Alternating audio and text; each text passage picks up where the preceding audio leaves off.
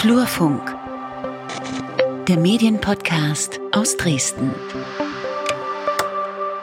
Herzlich willkommen zu einer neuen Folge vom Flurfunk Podcast, der Podcast, in dem sich Peter Stabowi, hallo. Hallo, guten Tag. Und ich, Lukas Görlach, unterhalten über das, was in den letzten, äh, in der letzten Zeit, in den letzten Wochen in der Medienlandschaft in Mitteldeutschland so passiert ist. Heute mit einer ähm, spannenden Folge, denn wir nehmen entgegen unserer eigentlichen Gewohnheit abends auf.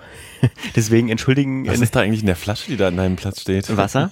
so. ähm, entschuldigen Sie äh, deswegen oder entschuldigt bitte deswegen, dass wir heute so ein bisschen durch sind. Ähm, wir haben einen langen Arbeitstag hinter uns, aber wir versuchen dennoch, das alles gut hinzubekommen. Vielleicht erstmal, Peter, sag mal ganz kurz was zu dir, damit ähm, Menschen, die uns zum ersten Mal hören, dich so ein bisschen einordnen können. Ja, für die Newbies, mein Name ist Peter Stavovi, ich bin Blogger, Journalist, Dozent, ähm, betreibe außerdem noch eine Agentur und Beratung zum Thema äh, Medien vor allen Dingen und äh, gelernter Medienjournalist. So, und mein Blog heißt flurfunk-dresden.de.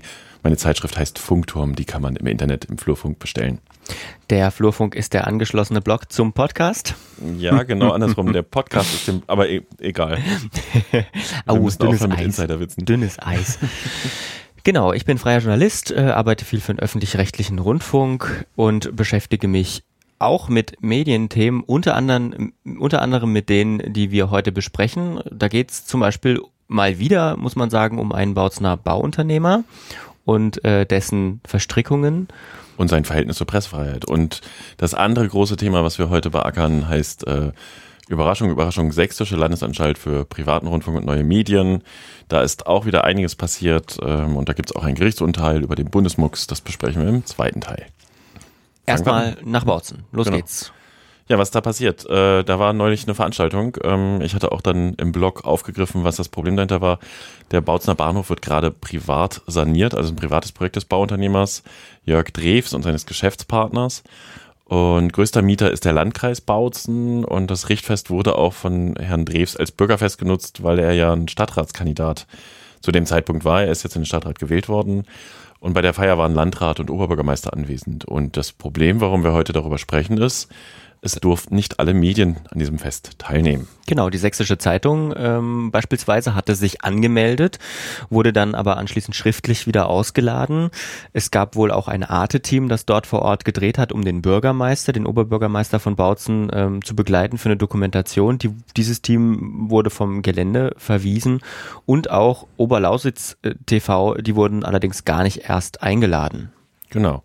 Und äh, für den Hintergrund vielleicht auch noch, ähm, wir hatten das hier im Podcast auch schon mal thematisiert. Es gab schon mal einen Beitrag des NDR Medienmagazins ZAP, wo auch so ein bisschen offengelegt wurde, was in Bautzen los ist, weil Herr Drews tatsächlich auch mehrere lokale Medien, die allesamt im Internet stattfinden, übrigens äh, unterstützt. Das nur nochmal zur Einordnung.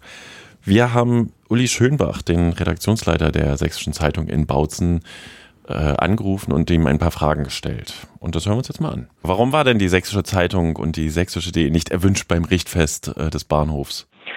Ähm, warum wir da nicht erwünscht waren, so genau hat uns das der Bauherr leider nicht mitgeteilt. Wir haben eine kurze schriftliche Ausladung erhalten, in der es lediglich hieß, wegen der bisherigen Berichterstattung über den Bauherrn äh, sei unsere Teilnahme da nicht erwünscht. Man kann sich die Zusammenhänge natürlich denken. Wir haben über den Bauunternehmer und Bauherrn Herrn Drews in Bautzen sehr kritisch in der Vergangenheit berichtet, äh, vor allem wegen seines Engagements im Bereich des, sagen wir mal, Rechtspopulismus, wo er Zeitschriften unterstützt, äh, auch Veranstaltungen, Demonstrationen organisiert. Und das ist dann wahrscheinlich der Punkt für ihn gewesen, zu sagen, diese Zeitung möchte ich bei diesem Richtfest auf dem Bahnhof nicht dabei haben.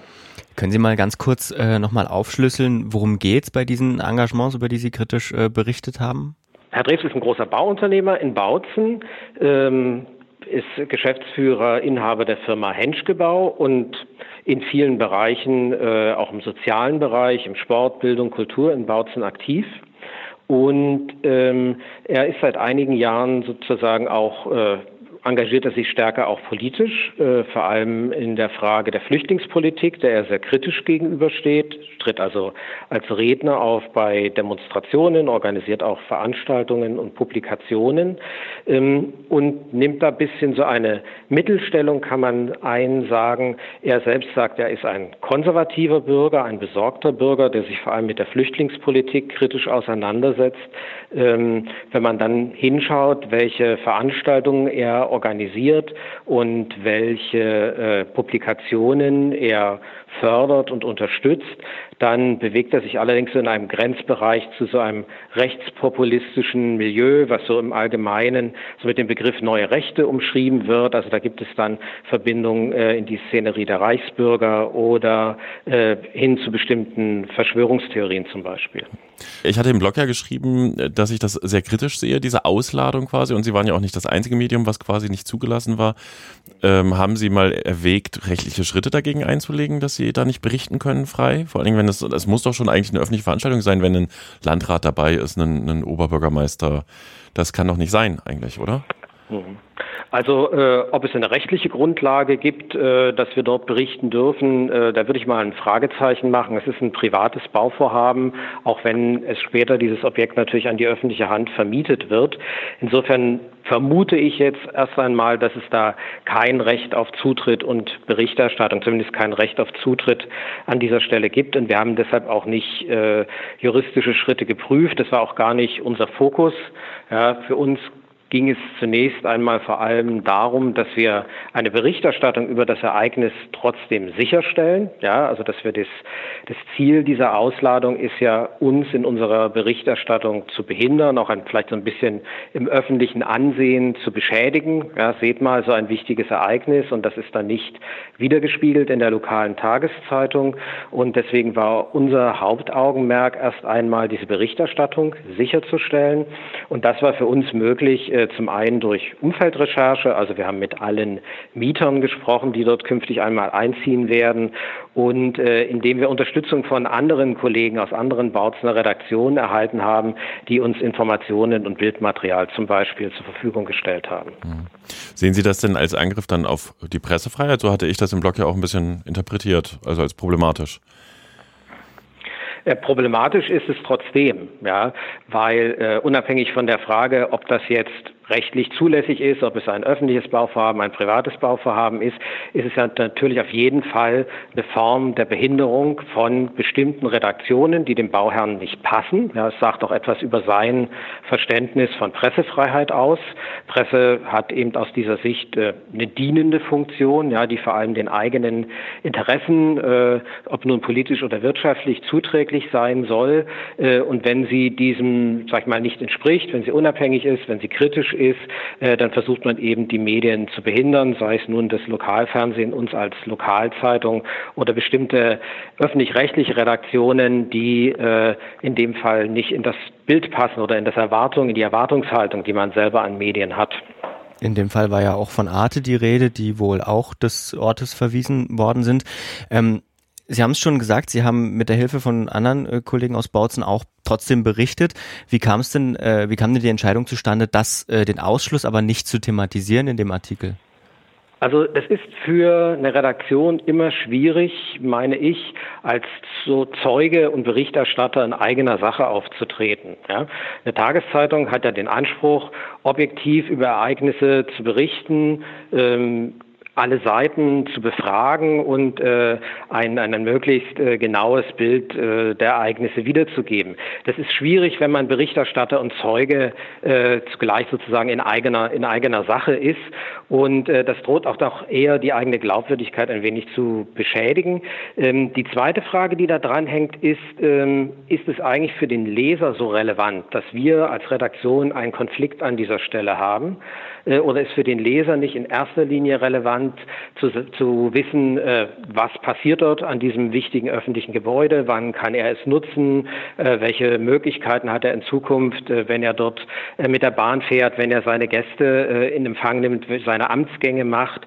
Äh, das war aus unserer Sicht eigentlich das für den Leser Wichtigere und deswegen haben wir das, uns darauf konzentriert, diese Berichterstattung abzusichern und das auch in einem ganz sachlichen Ton, ohne irgendeinen falschen Unterton da hineinzubringen und die, alles, was darüber hinausführt, ja, also diese Debatte, die wir jetzt zum Beispiel miteinander führen, die haben wir auf anderen Kanälen geführt, eben zum Beispiel, indem wir uns bei unseren Kollegen bedankt haben. Äh, in, einem, in einem Tweet habe ich das getan, ja, äh, für die, für die gute Unterstützung. Und auf diese Weise haben wir den Vorfall selber öffentlich gemacht, ohne es im eigenen Blatt zu thematisieren. Was denken Sie denn äh, langfristig? Man hört das ja mal wieder, die Stadtgesellschaft in Bautzen ist äh, gespalten. Man hat diese Bürgerversammlung vielleicht bei YouTube mitbekommen oder auch äh, vorher schon andere Geschichten. Und jüngst erst habe ich mit der DJV-Vorsitzenden gesprochen, die auch von einem Termin erzählte mit dem, mit dem CTF-Chefredakteur, glaube ich.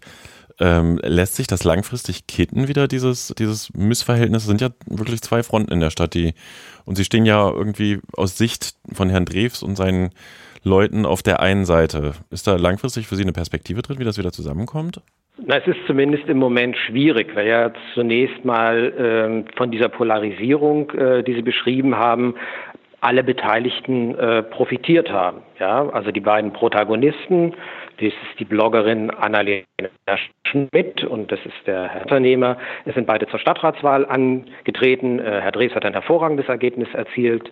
Äh, Frau Schmidt äh, ist auch in den Stadtrat gewählt worden. Die Grünen haben ihre Position im Stadtrat, die Zahl ihrer Stadtratsmandate verdoppeln können. Das heißt, erstmal profitieren von dieser polarisierenden Diskussion alle. Und insofern glaube ich, gibt es im Moment wenig Gründe für die Beteiligten, da einen Gang zurückzuschalten. Ja, auch wenn rhetorisch immer wieder betont wird, man äh, wolle diese Versöhnung und man wolle äh, die Gräben überwinden. Aber letztlich ist es im Moment äh, so, dass alle eigentlich, äh, dass das Kalkül erstmal von allen aufgegangen ist, auf diese Art und Weise Öffentlichkeit äh, zu suchen und äh, dass sie damit auch politischen Erfolg am Ende gehabt haben. Insofern glaube, sehe ich nicht eine kurzfristige Perspektive ähm, ja, des Überwindens dieser Spaltung. Ja, es gibt eher eine, glaube ich, eine Tendenz, dass sich das jetzt verfestigt, ähm, weil ein Konflikt, der im Moment außerhalb des Stadtrates liegt, jetzt in den Stadtrat, in die Stadtpolitik noch stärker hineingetragen wird. Und ähm, es gibt für mich im Moment nicht den Ansatz zu sagen, äh, wo, warum sollte sich das drehen? Ja, also an welcher Stelle äh, sozusagen sollte es da eine Bewegung äh, in die andere Richtung geben? Und der Konflikt mit Ihnen und den Medien quasi? Also äh, für die Gruppe Drews, behaupte ich mal, stehen Sie als äh, Sächsische Zeitung ja auch auf der linken Seite sozusagen. Aber das, das ist ja aus Ihrer Sicht offensichtlich nicht der Fall. Aber für den Konflikt mit den Medien ist da eine Perspektive drin, dass man mal miteinander spricht und sagt, hier, nächstes Mal dürft ihr wieder kommen oder so? Oder? Ob sich dieser Konflikt mit den, mit den Medien entschärft, äh, das ist für mich auch so ein bisschen ungewiss. Also wir versuchen äh, eben genau das nicht zu sein, versuchen nicht Partei zu sein, auch wenn uns natürlich jeder in dieser Auseinandersetzung zur Partei äh, machen will. Ja? Eben auch durch solche demonstrativen äh, Aktionen wie eben ein Ausschluss von einem Berichterstattungstermin oder durch offene Briefe und Erklärungen, wie es das in der Vergangenheit gegeben hat. Ähm, wir setzen darauf, dass wir unsere Arbeit auch unter diesen Umständen ruhig und professionell machen und dass wir uns an den Standards orientieren, die für Journalismus wichtig sind. Ja, dass wir also nicht uns treiben lassen äh, von Leuten, die von außen auf uns eindringen, sondern dass wir immer wieder fragen, äh, was macht guten Journalismus aus? Ja, sind wir objektiv in dem, was wir berichten? Recherchieren wir gründlich? Äh, trennen wir die Nachricht vom Kommentar? Sind wir da sauber? Das ist für uns das Entscheidende. Jetzt nicht die Frage, ob es da zu einem Versöhnungsgespräch oder einer Aussprache in irgendeiner Weise kommt. Sie haben vorhin gesagt, dass äh, in Bautzen politisch zumindest viele Akteure von dieser Spaltung profitiert haben. Ähm, aber meinen Sie wirklich, dass das allen Parteien wirklich daran gelegen war, daraus jetzt Profit zu ziehen? Den Eindruck hatte ich jetzt zumindest aus meiner externen Perspektive nicht. Gerade jetzt, Sie haben Annalena Schmidt angesprochen, äh, die ja äh, ziemlich auch im, im Kreuzfeuer stand, würde ich mal sagen. Ähm, ja, man muss natürlich auf der anderen Seite sagen, dass sie dieses Kreuzfeuer ja auch sucht. Ja, es ist ja auch Teil äh, ihrer, ihrer, ihrer Selbstinszenierung als kritische Bloggerin, äh, dass sie viel Gegenwind erfährt. Ja, sie sagt ja auch selber, dass sie eine polarisierende Persönlichkeit ist. Also insofern ähm, glaube ich, also ich würde nicht sagen, dass da so ein eins zu eins Kalkül dahinter steht. Ja, ich glaube auch, dass für Herrn, Drees nicht so ein Kalkül dahinter steht, äh, zu sagen, äh, wenn ich hier zuspitze, dann habe ich politischen Erfolg bei der Wahl. Aber es ist ja etwas, was im Ergebnis zu beobachten ist bei beiden, ja, dass sie von dieser äh, Polarisierung, auch die, äh, von dieser starken Kritik, die an ihnen jeweils geübt wird, am Ende auf jeden Fall auch politisch profitieren, ja, also dass sie Zusprache bekommen. Hm. Das war jetzt super spannend aus meiner Sicht. Vielen, vielen Dank, Herr Schönbach, äh, Redaktionsleiter der SZ in Bautzen, für diese Eindrücke aus Bautzen. Ähm, wir bleiben dran und sprechen uns demnächst wieder, hoffe ich. Ne? Vielen Dank. Danke. Zu diesem Thema rund um Bautzen gibt's auch noch eine Dokumentation, ebenfalls von Arte, heißt dem Rechtsruck auf der Spur. Dort werden, wurden ebenfalls KollegInnen von der Sächsischen Zeitung bei ihren Recherchen zum Thema ja, Rechte in Sachsen begleitet und ein Teil spielt eben auch Bautzen und äh, verschiedene Dinge, die hier in dem Interview auch schon angesprochen worden sind. Da lohnt sich auf jeden Fall das Reinschauen, solange das Ding noch in der Mediathek ist. Da sind auch einige interessante Fakten über Herrn Drews dabei. Was übrigens auch ein wirklich spannender Fakt ist, das finde ich ja nach wie vor so originell ist, ähm, in dem erwähnten Subbeitrag und mehrfach auch in der Sächsischen Zeitung wurde thematisiert, dass äh, Herr Drews ja mehrere äh, Medien unterstützt, wohl direkt und indirekt, die äh, sich als unabhängig betrachten, allesamt im Internet stattfinden, zum Beispiel Ostsachsen TV oder auch äh, Denkste, so ein kleines äh, Regionalblatt. Und das Spannende ist für die elektronischen Medien. Dein Handy klingelt.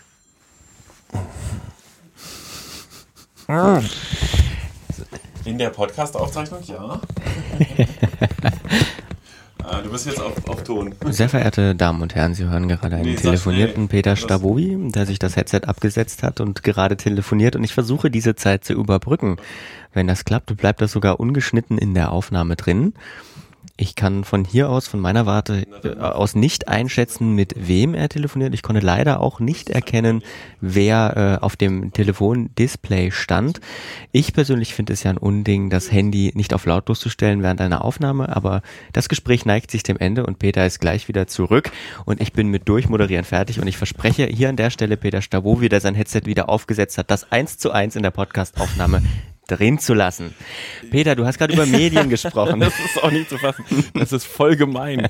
Äh, das war übrigens ein Autor, der jetzt gleich autonom im Flurfunk einen schicken äh, Blogbeitrag ähm, veröffentlicht. Den kannst du dann nachher lesen. Ich sag dir nicht, worum es ging. Wir verlinken auch diesen in den Shownotes. Okay. Äh, meine Überleitung ist kaputt. Ich wollte sagen, ich sage jetzt, die äh, Medien, die digitalen Medien, die Herr Drews äh, unterstützt, fallen nämlich witzigerweise nicht in den Zuständigkeitsbereich der Sächsischen Landesanstalt für privaten Rundfunk und Obacht, neue, neue Medien. Medien. Für die neuen Medien, worunter man das Internet, Blogs, äh, YouTube-Kanäle ja verstehen könnte, ist nämlich in Sachsen die Landesdirektion zuständig. Ich bin sicher, dass in der nächsten Legislaturperiode das SLM, das Gesetz, was die SLM beschreibt, äh, geändert wird, aber auch aus anderen Gründen übrigens. Und damit sind wir beim nächsten Thema, unserer aller Lieblingslandesmedienanstalt SLM. Diese ist zuständig, wie du schon gesagt hast, für die privaten Medien, ähm, nee, nee, äh, für privaten den privaten Rundfunk, Rundfunk und die neuen die Medien. Genau, privaten Rundfunk, neue Medien. Ähm, wer sich nicht ganz so auskennt in der ganzen Debatte, auch um den Geschäftsführer äh, nicht Wechsel, sondern den Abgang quasi den Abgang des Neubesetzung und die mhm. Neubesetzung, der möge doch bitte die vergangene Folge des Flurfunk Podcasts hören, denn da haben wir das wirklich nochmal eins zu eins aufgedröselt. Vielleicht muss man einfach nur so und so viel wissen.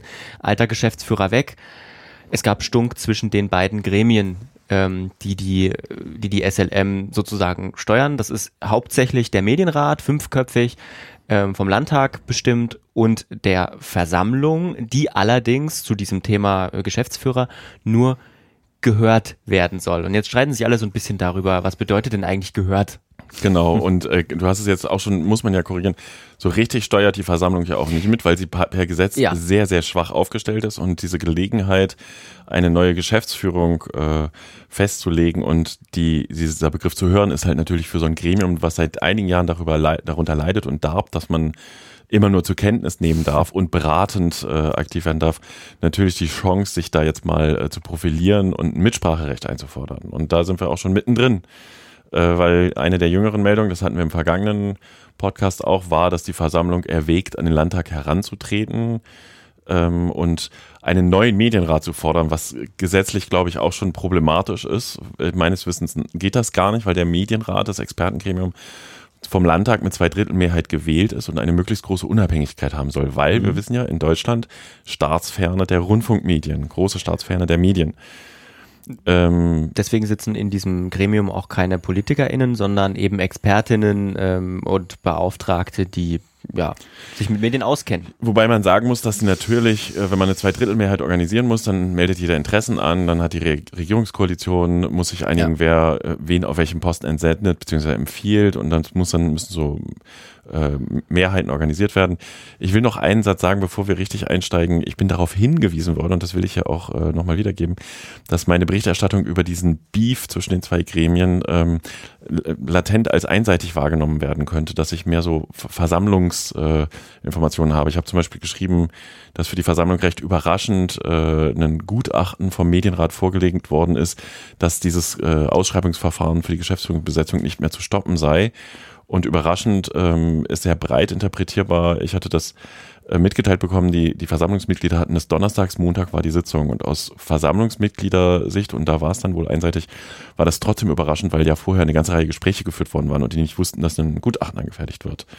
Und auf anderer Ebene, da sind wir so ein bisschen in diesem journalistischen Verantwortungsbereich, habe ich zum Beispiel äh, aufgegriffen aus einem Schreiben, internen Schreiben der Versammlung, wo es eben darum geht, tritt man in den Landtag ran oder nicht da wurden auch nochmal die ganzen Rechnungshofgeschichten thematisiert, die auch die Sächsische Zeitung äh, ja nochmal aufgedrieselt hatte, unter anderem. Irgendein großer öffentlich-rechtlicher Sender hat aber gar nicht berichtet, fällt mir ein. Ähm, in jedem Fall sind die Rechnungshof äh, Geschichten aus Sicht des Medienrats weitestgehend oder sogar sämtliche auch abgeräumt. Also wenn man zum Beispiel die hohen Gehälter, und das, das stimmt, betrachtet, hat man sich jetzt an den Haustarifvertrag des MDR angepasst, mhm. was wiederum dazu führte, dass mir jemand sagte, dieser Juristenposten, der dazu vergeben ist, also der Geschäftsführerposten, der ist gar nicht mehr so gut dotiert warum bewirbt sich da überhaupt noch jemand drauf? So. Also ich will festhalten, unter Umständen war meine Berichterstattung einseitig, das ist eigentlich nicht mein Anspruch. Ähm, ich bemühe mich zu bessern. So, und jetzt können wir über die neuen Entwicklungen reden, weil die sind mega spannend, auch wenn es sehr ähm, speziell wird jetzt. Nämlich tatsächlich ist eins der Medienratsmitglieder von seinem Posten zurückgetreten. Grit Wiskirchen, ähm, die stellvertretende Präsidentin dieses Gremiums, ist seit 1. Juni Geschäftsführerin der Motionworks, einer Tochter der Drefer. Und die Drefer wiederum ist eine hundertprozentige MDR-Tochter.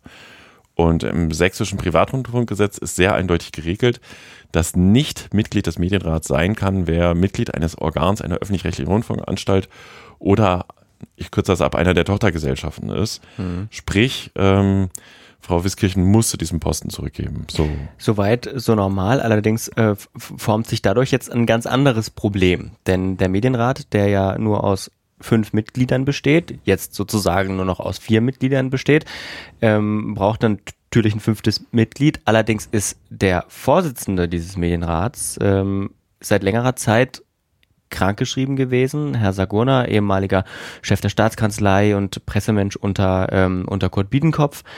Ähm, da gibt's aber auch Neues. Genau. Ähm, tatsächlich ist es so, dass äh, dieser Medienrat, dass es eine Satzung gibt und das Gesetz und jetzt so ein bisschen schwierig ist, wie erfolgt die Neubesetzung des, des frei gewordenen Postens. Äh, das hatten wir auch beim vergangenen Mal, meine ich, schon ein bisschen thematisiert, dass es ja nur noch eine Landtagssitzung im Juli gibt, wo ein Kandidat nachgewählt werden könnte. Dafür bräuchte aber die Regierungskoalition, wenn sie eine Empfehlung ausspricht, äh, eine Zweidrittelmehrheit, also auch irgendjemand aus der Opposition. Dann gibt es mittlerweile im Landtag viele Gespräche darüber, ob denn überhaupt wirklich diese Frist, es muss in drei Monaten neu besetzt werden, an der Stelle ähm, jetzt ab sofort zählt oder ob erst noch eine drei Monate Frist, die auch vorgeschrieben ist, für die Findung des Kandidaten vorgesehen ist. Also es ist unklar, ob im Juli gewählt wird. Dann ist es aber auch so, und das macht es richtig spannend, dadurch, dass die Vizepräsidentin weg ist und der Präsident gerade nicht da ist, ähm, ist das Gremium faktisch beschlussunfähig.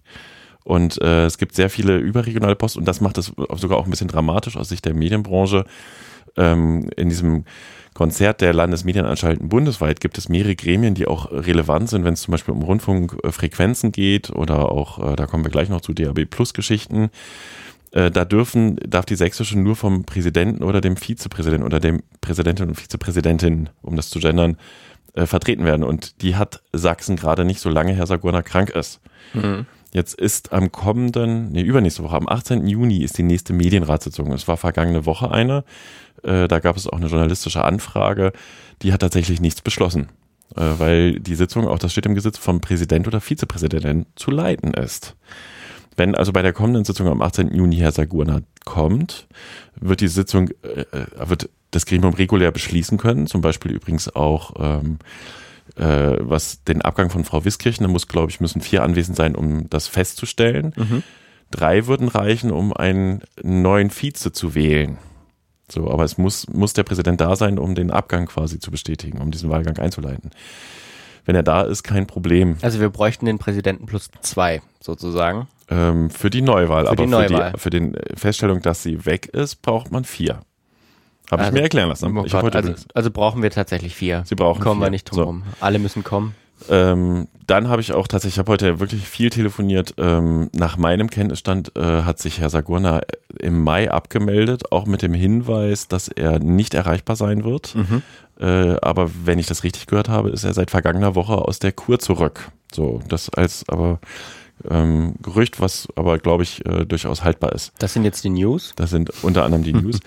Und richtig spannend wird es auch, ähm, und das ist hoffentlich nicht einseitig dargestellt, es ist davon auszugehen, dass der Medienrat, wenn er tagt und beschlussfähig ist, über die Geschäftsführerbesetzung entscheiden wird. Und dann ist zu erwarten, so wie ich das wahrnehme, das ist jetzt aber ähm, wirklich eine, eine Beschreibung der Wahrnehmung, dass der äh, Medienrat diesen Konfrontationskurs quasi fortsetzt und den Kandidaten, den er sich ausgesucht hat, beschließen wird, weil, und da kommen wir dann gleich noch zu, tatsächlich es auch ein bisschen heikel ist, dass die SLM im Moment nicht so richtig geschäftsfähig ist. Und man muss dazu sagen, aus der Sicht des Medienrates wurde ja, ist ja auch nichts falsch gemacht worden. Also ähm, es gab ja dann auch, ähm, die, die hatten ja dann auch ein Rechtsgutachten äh, präsentiert, das ihnen Recht gibt. Da gab es dann zwar auch Widerspruch aus von Seiten der Versammlung, aber ähm, eigentlich haben sie nichts falsch gemacht, sagen sie. Ja, aber die Versammlung hat trotzdem, während dieses äh, Gutachten äh, präsentiert wurde und danach ja auch noch weitergetagt, die Versammlung hat festgelegt, sie bleibt bei ihrem Beschluss, sie wünscht ein neues Ausschreibungsverfahren.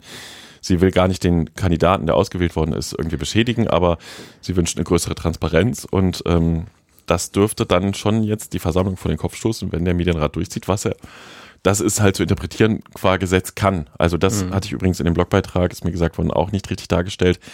Ähm, zwar hatte der Vertreter der Staatskanzlei die Qualität, nein, die, die, Fragestellung, ob das Verfahren anzuhalten sei, mit einem Beispiel belegt, nämlich witzigerweise Deitenbeck, der mhm. abgesägte Geschäftsführer, da war das Verfahren auch angehalten worden. Mhm. In meinem Blogbeitrag war aber nicht thematisiert, dass die Einschätzung des Staatskanzleivertreters im laufenden Verfahren auch nicht ist, dass es anzuhalten ist. So, mhm. also ähm, schön kompliziert. Man könnte aus allem, was wir gerade erklärt haben, meinen, die SLM hätte genug mit sich selbst zu tun.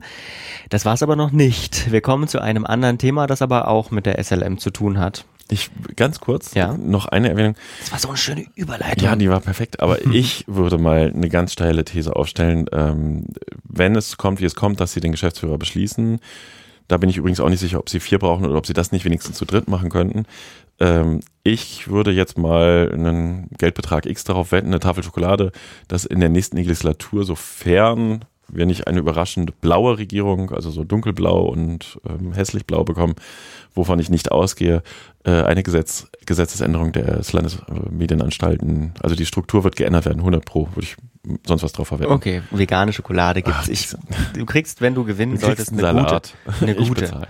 Okay, aber deine Überleitung war ja toll. Es kommt ja noch, es ist ja noch richtig dicke am Dampfen. richtig. Im vergangenen Jahr ähm, gab es ja einige negative Schlagzeilen über die SLM. Das müssen wir jetzt auch nicht alles ähm, wieder aufdröseln, haben das wir in der letzten Folge auch gemacht. Böse, Aber ja. zu einer Sache äh, müssen wir Stellung beziehen, denn da gab es ein äh, Gerichtsurteil vom Verwaltungsgericht in Leipzig. Denn dieses hat Ende Mai geurteilt, dass das Verfahren zur Ausschreibung des zweiten Bundesmucks fehlerhaft war. Jetzt muss man vielleicht ganz kurz noch trotzdem an der Stelle sagen, was ist ein Bundesmux? Das ist ein DAB plus Multiplex. Man muss sich das so vorstellen, dass äh, der Rundfunkmarkt früher ja klassisch in analog UKW auch äh, genannt ähm, äh, aufgeteilt war. Dann kam nochmal irgendwann Kabel dazu und DAB plus ist halt der digitale Rundfunk, der auch ähm, also terrestrisch verbreitet wird, also über Antenne. Und da gibt es ein DAB Plus äh, System und das hat aber nur eine begrenzte Zahl an Plätzen, wo Radiosender drauf dürfen. Und aus Leipzig, auf Initiative von ein paar Unternehmern, wenn ich das richtig weiß, wurde angeschoben, ob es nicht einen zweiten DAB Plus Komplex gibt, der bundesweit Programm ausstrahlt. Heißt mehr Sender. Genau, viel mehr Vielfalt im DAB Plus und bundesweit, was übrigens im Radiomarkt auch immer über die Jahre problematisch war, weil UKW war ja, Rundfunk ist ja Ländersache und es gab immer kein wirklich überregionales Radioprogramm außer die öffentlich-rechtlichen. Hm. So, und der DAB Multiplex-Vergabe lag in den Händen der SLM, die auch den Auftrag bekommen hatte von der ALM, der Arbeitsgemeinschaft der Landesmedienanstalten. Also der Zusammenschluss aller. Genau, und ähm, in dem Verfahren gab es vier Bewerber und äh, dann kam es zu einer Entscheidung, die etwas überraschend war, weil man tatsächlich gedacht hatte, die Leipziger Truppe gewinnt das jetzt auch, die das nach meinem Kenntnisstand auch mit angeschoben hatte. Und es bekam aber eine Kooperation aus der Media Broadcast und ähm, der Oschmann-Gruppe, eine neu gegründete Firma, und äh, die haben das gewonnen. Und das wiederum führte dazu, dass die Leipziger Truppe ähm, die Audio Broadcasting Plattform GmbH ähm, Klage einreichte. Die Warum? haben also gesagt, wir fanden äh, das Verfahren fehlerhaft. Wir klagen äh, eben gegen diese Entscheidung. Ähm, und glaube ich, so zwei Punkte, die, die, du im Blog rausgegriffen hattest, ähm, die so große Probleme während des Verfahrens äh, gewesen sein sollen, war einmal, dass bei, ähm, bei der entscheidenden Sitzung ähm, drei Vertreterinnen beziehungsweise Vertreter der Landesmedienanstalten nicht anwesend waren, darunter zum Beispiel auch ähm, der SLM, äh, der, der Medienratsvorsitzende äh, Michael Sagurna. Und die zweite Geschichte, dass eben der Zusammenschluss ähm, aus Media Broadcast und Oschmann Gruppe zu, die heißen Antenne Deutschland, wenn das mal irgendjemand, äh, irgendjemand liest, dass das quasi nach Ende der Bewerbungsfrist erfolgt ist und man ihnen dann gestattet hat, die Bewerbungsunterlagen, die eigentlich schon eingereicht waren, dahingehend anzupassen. Genau. Da ist jetzt, das klingt jetzt so ein bisschen wie eine große Mauschelei. Ich würde da nicht in Frage stellen, dass das rechtlich nicht in Ordnung war, weil mhm. übrigens auch auf mich der Eindruck so ein bisschen ist, dass es der Versuch war, der Medienpolitik diese Gruppen zusammenzubringen, quasi. Und die äh, Media Broadcast hat mehrfach auch ähm, wohl angeboten, dass die anderen damit einsteigen, dass man sich verständigt. Aber das ist halt nicht so gut gelaufen. Und man muss halt übrigens an der Stelle auch mal erwähnen, der Radiomarkt, ne, das ist unter Umständen mit ganz schönen Gewinnen verbunden. Ähm, man geht davon aus, und deswegen hatte Antenne Deutschland ja auch angekündigt, sie starten jetzt einfach mal, dass die erhebliche Gewinne jedes Jahr einfahren im mittleren Millionenbereich. Ne? Also ich habe Zahlen gehört, ich will die hier nicht wiedergeben, weil ich das nicht einschätzen kann, aber äh, da würden wir beide schon ein Jahr so eine Einnahme, ne? dann würden wir keinen Pod Podcast mehr machen. Mhm. So, und äh, die Antenne hatte angekündigt, dass sie jetzt schon starten, weil sie gedacht haben, das Verfahren dauert zu lange. Wenn sie das auf vier, fünf, sechs, sieben Jahre produzieren können, haben sie jedes Jahr diese riesigen Gewinne. Und selbst wenn dann das Gericht sagen würde, ähm, die Vergabe war rechtswidrig, dann hätte es halt einfach das, die Macht des Faktischen gegeben. Es hätte halt diese, diese Antennen, äh, dieses System schon gegeben und die, die ganzen Sendeplätze etc. Und äh, man muss übrigens auch sagen, dass es ja vorher schon ein Gerichtsurteil gab vom Verwaltungsgericht Leipzig, wo sie gesagt haben, ja, die Ausschreibung klingt überhaupt nicht gut, aber trotzdem darf jetzt der Bescheid durchgesetzt und ausgeführt werden, weil Rundfunk so eine hohe Relevanz hat für die Allgemeinheit. So, ja. also es war sogar schon das zweite Urteil. Mhm. Es gibt jetzt die Möglichkeit, beziehungsweise das heißt, es gibt die Möglichkeit, es wurde angekündigt, äh, in Revision zu gehen ähm, von beiden Seiten. Und die sogenannte Sprungrevision war im Raum. Richtig, es gibt da verschiedene Möglichkeiten. Ähm, ich habe das mal, ich habe das mal gegoogelt. Ähm, eine Sprungrevision bedeutet erstmal, dass äh, quasi die zweite Instanz, also das, das, das, ähm, das äh, Verwaltungsgericht Leipzig wäre ist die erste Instanz. Die zweite Instanz ähm, wäre das Oberverwaltungsgericht. Das nächste Gericht halt, die nächste, nächste Level und dann und dann quasi das Bundesverwaltungsgericht auch in Leipzig. Genau. Genau. Ja, also das, Moment, die Zulassung ist schon da. Das hatte mhm. ich erzählt bekommen. Die Sprungrevision mhm. ist zugelassen. Ähm, der auf Schadensersatz klagen, das haben wir vielleicht auch noch nicht so, ne? Der, der Leipziger Verlierer der Ausschreibung quasi hat auf Schadensersatz geklagt, hat gesagt, ja, dann lass uns Sprungrevision machen. Und der Anwalt der Landesmedienanstalten hat das wohl auch angedeutet, braucht dafür aber einen Beschluss. Und äh, jetzt schließt sich der Kreis wieder. Ähm, da bin ich nicht ganz so sicher, kann eine SLM ohne Geschäftsführer und ohne äh, funktionierenden Medienrat da ähm, beschließen, dass man die Sprungrevision macht. Äh, ich vermute, dass dann auch die Arbeitsgemeinschaft der Landesmedienanstalten beziehungsweise die Gremienvorsitzendenkonferenz, die ja auch nochmal ein Gremium ist in dieser Truppe, äh, dazu stimmen muss, dann mhm. würde das Urteil vergleichsweise schnell zustande kommen können, das finale Urteil, das auch nicht mehr angefochten werden kann. Was aber wiederum übrigens auch bedeutet, dass der DRB-Bundesmux, der zweite, unter Umständen bis dahin nicht an den Start geht, wie es jetzt eigentlich angekündigt worden war. Hm. So, jetzt ihr, es aber, glaube ich, halbwegs ihr, rund. Ja, verpackt, ich denke ne? auch, ihr merkt, Sie merken, wir haben von der Juristerei nicht so viel Ahnung. Also wenn JuristInnen ähm, unter Ihnen oder euch sind, dann freuen wir uns natürlich über Zuschriften. Ich habe jetzt nochmal ganz kurz ähm, gegoogelt, also Oberverwaltungsgericht ist natürlich richtig, aber ich habe mich mal interessiert, wo das Sächsische sitzt. Das sitzt in Bautzen tatsächlich. Hm. Ja, so. Somit haben wir auch den Kreis geschlossen zum Anfang unserer Stimmt, Sendung. Bautzen, Wahnsinn. Mann, Lukas, wir sollten öfter abends produzieren. Schwede, was dir auffällt. Ähm, wir haben dann noch so eine Rubrik. Ne? Genau, ne? worüber wir auch hätten sprechen können. Ähm, zum Beispiel über die Europawahl hätten wir heute sprechen können. Äh, allerdings ist das jetzt schon wieder zwei Wochen her.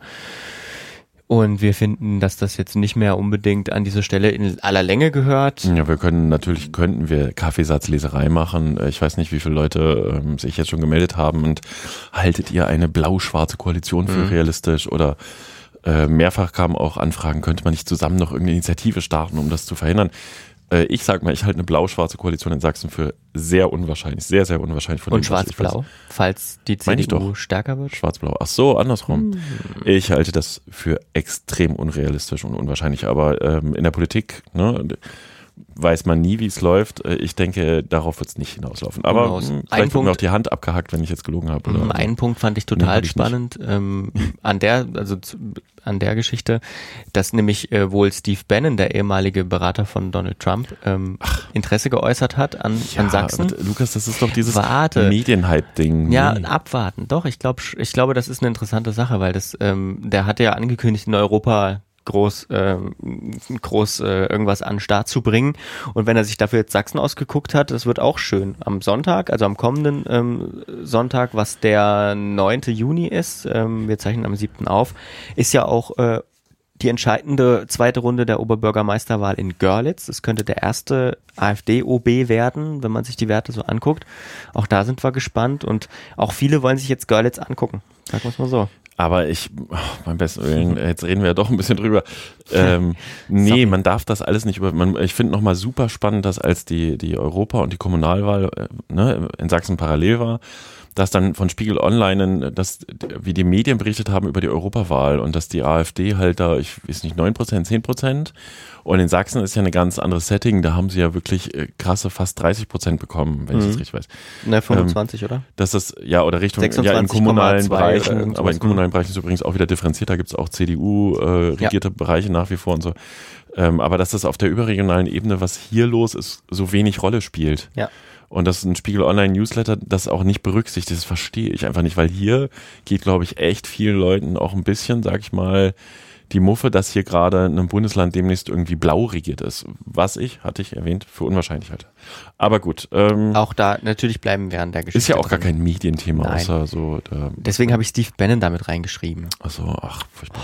Ja gut, was haben wir denn noch? Ähm, wir hatten eine Meldung im Blog, Mehrwertmacher und DPA digital kooperieren. Ähm, ja, da hätten wir drüber reden können, weil das tatsächlich ganz spannend ist. Mehrwertmacher ist ja eine Tochter der DDV, zu der die Sächsische Zeitung und die Mopo und Tag 24 gehören und so eine Ausgründung, so ein Service-Dienstleister und ich finde das schon ganz schön cool, dass die Dresden es schaffen, auf äh, so einer hohen, auf, so, auf der bundesweiten Ebene so eine Kooperation zu schließen. Die Mehrwertmacher sind für die Analyse des Leseverhaltens zuständig, haben ein Projekt namens Lesewert und DBA Digital, die heißt noch ein bisschen anders, DDDS ist das Kürzel, ähm, die hat, ist ja, äh, da können Verlage einkaufen, eine Tablet-Zeitung zu produzieren. Mhm. Können wir jetzt noch darüber diskutieren, ob das Produkt eine Zukunft hat. Aber immerhin Respekt an die Mehrwertmacher. Der Funkturm 10 oder wie ich ihn nenne, in Apple-Manier Funkturm X ist erschienen. Funkturm X, sehr schön. Hm, was ist denn das Thema in der ich muss mal kurz, Ich muss mal ganz klassisch, wie ich das seit, seitdem wir diesen Podcast machen, mache, durchblättern. Du hast ihn mir mitgebracht heute, denn äh, leider ist er noch nicht ausgeliefert ja, worden vom DJV. Nicht, die Abonnenten noch nicht versorgt sind. Aber ich habe jetzt auf jeden Fall Abendlektüre. Ja, wir haben uns mit dem Thema Wahlkampf, Überraschung, Überraschung äh, beschäftigt. Wir sind in der Woche nach der Europawahl erschienen. Wir hätten fast die Woche vorher auch geschafft. Manchmal ist es aber der Qualität zuliebe besser nochmal einen Moment zu warten, bis man an die Druckerei liefert. Wir sind auch nicht auf die ganz, also nicht im, auf die, also entsprechend nicht auf die Ergebnisse eingegangen. Wir haben schon auch in den drei Bundesländern, in denen zum 1. September Landtagswahlen anstehen, äh, auch die Parteien abgefragt, ein bisschen versucht herauszufinden, welche Agenturen involviert sind, haben uns aber auch mit dem Thema beschäftigt, äh, Personalisierung im Wahlkampf, welche Relevanz haben Plakate, worauf warten eigentlich die Wählerinnen und Wähler. Und äh, ich bin mal sehr gespannt auf dein Feedback beim nächsten Mal. Also, ja.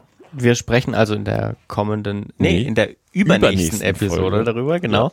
Denn es folgt auf diese Folge, und zwar in einem kurzen Abstand, ich glaube am Montag oder Dienstag, eine Sonderepisode, die eine Aufzeichnung sein wird von einer Podiumsdiskussion, die du geleitet hast in der SLUB. Kannst du vielleicht ganz, ganz kurz sagen, worum es ging? Jetzt muss ich das wieder abrufen. Die äh, Sächsische Landesbibliothek. Staats- und Universitätsbibliothek. Ja, ich habe es doch im Blog echt falsch geschrieben. Genau.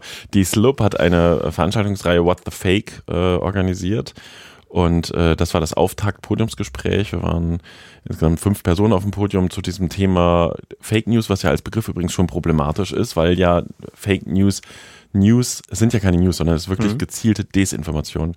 Und wir haben uns auf dem Panel darüber unterhalten, wie, was das eigentlich gesellschaftlich gerade macht, was da passiert. Mhm. Und äh, hatten auch im Publikum durchaus Leute, denen das Thema in der Form neu war, obwohl ich das übrigens im Flurfunk im den Heften schon immer rauf und runter thematisiere, weil ja über die sozialen Netzwerke es heute ganz schnell geht, dass so eine Desinformation gestreut wird. Genau. Und ähm, ja, das hört man sich am besten in der nächsten Folge einfach an, was wir da so äh, herauskristallisiert haben, zum Beispiel, wie man damit umgehen kann. Spannend, dass Desinformation das ähm, bessere Wort eigentlich ist und dass man, dass dieses Fake News Buzzword vielleicht gar nicht so richtig zielführend ist. Ja, da streiten wir jetzt nicht drüber. Ja, es ist vollkommen richtig. Es ist halt aus meiner Sicht etabliert, ne? aber es ist mhm. ja schon auch eine Irreführung an sich, das stimmt. So. Schön. Damit äh, haben wir wieder was geschafft. Genau, jetzt. Abends. Jetzt können wir ja mal ganz hier mit unseren Wasserflaschen Prost. anstoßen. Saft. Ähm, hm? Saftflaschen anstoßen. Ähm, jetzt haben wir uns verraten, indem du mich korrigiert hast. also, ähm, eine Abendfolge aufgezeichnet. Die nächste, wie gesagt, eine Sonderfolge. Die darauf, mal schauen.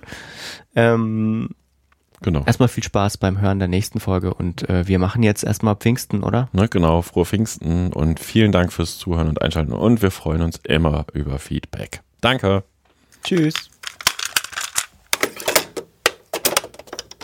Eine Einfachtonproduktion 2019.